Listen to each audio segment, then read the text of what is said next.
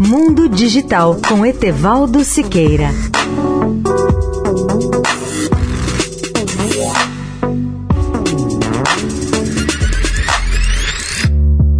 Olá, ouvinte da Eldorado. A China disse que seu foguete mais poderoso, o Longa Marcha 5B, caiu de volta à Terra, enquanto a NASA criticou Pequim por não compartilhar dados cruciais sobre a trajetória do foguete. Esse foguete, que pesa quase 2 mil toneladas, decolou do espaço-porto de Wenchang em 24 de julho, carregando outro módulo para a primeira estação espacial permanente da China, que se chama Tiangong, que está em processo de construção.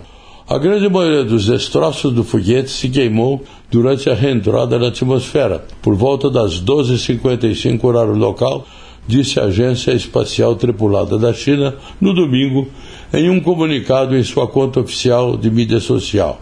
O resto caiu no mar a 119 graus leste e 9,1 graus norte, disse o comunicado. Essas coordenadas estão nas águas da ilha filipina de Palawan, a sudeste da cidade de Puerto Princesa. A declaração da China não esclareceu se algum destroço caiu em terra.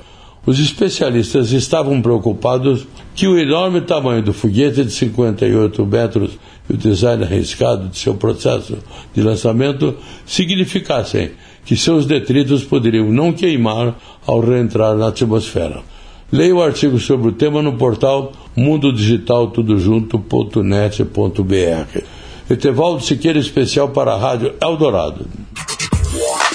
Mundo Digital com Etevaldo Siqueira.